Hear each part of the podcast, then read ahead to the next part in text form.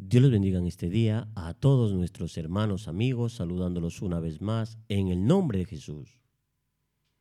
Hoy en el tiempo devocional vamos a meditar en el Salmos capítulo 119, verso 34.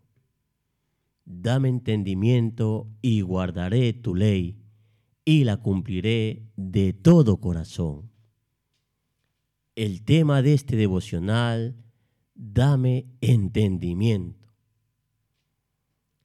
Hemos visto como el salmista David, una persona que se ha amoldado a la ley de Dios y que ha sensibilizado su corazón a su pecado, ha comprendido que Él necesita de Dios en todos los aspectos de su vida.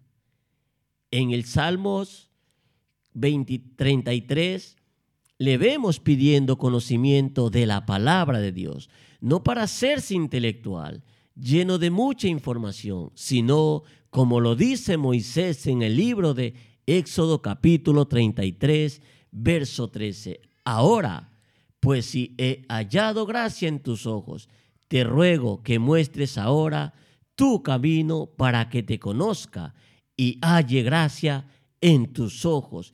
Y mira que esta gente es pueblo tuyo. El salmista pide el conocimiento de la palabra para conocer a Dios, para tener una verdadera comunión con Él. Ahora en el versículo 34 podemos ver los motivos de la petición anterior.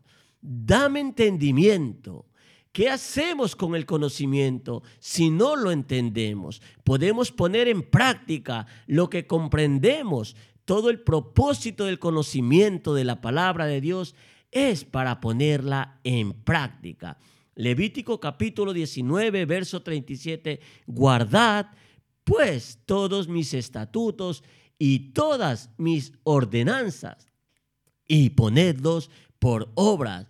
Yo Jehová, el objetivo de tener sus mandamientos no es conocerlos y memorizarlos. De nada le serviría a los pacientes de un médico que él conociera todos los libros escritos de medicina si no la practica.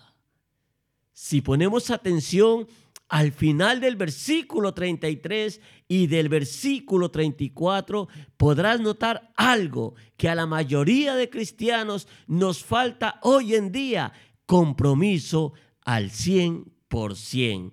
Estamos hablando de enséñame y guardaré tu palabra hasta el fin. Dame entendimiento y la cumpliré de todo corazón. Si eso no es compromiso al 100%, todavía no sé lo que es. ¿Tienes una relación verdadera con Dios o solamente es un concepto académico en tu vida? ¿Has establecido un compromiso con Él o no es así?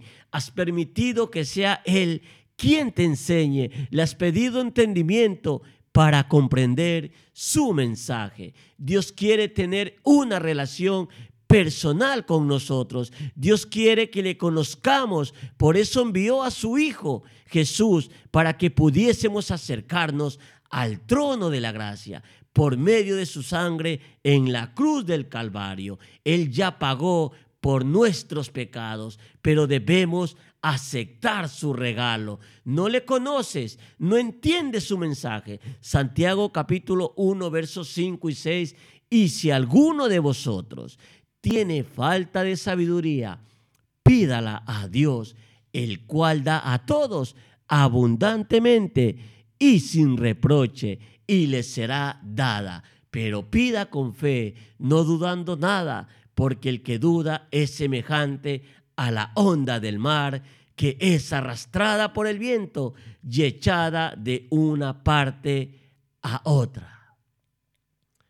El mensaje es claro. Romanos capítulo 10, verso 8 al 10. Más, ¿qué dice? Cerca de ti esta es la palabra. En tu boca y en tu corazón está la palabra de fe que predicamos, que si confesares con tu boca que Jesús es el Salvador y creyeres en tu corazón que Dios le levantó de los muertos, será salvo, porque con el corazón se cree para justicia, pero con la boca se confiesa para salvación. Es momento de reflexionar en este preciso momento. ¿Cómo está nuestra vida con Dios? ¿Cómo está nuestro conocimiento de su palabra? ¿Será que estamos llegando ante su presencia con un corazón digno, con un corazón humilde y contrito? Pero eso lo sabes tú. Es momento de reflexionar. Dios les bendiga.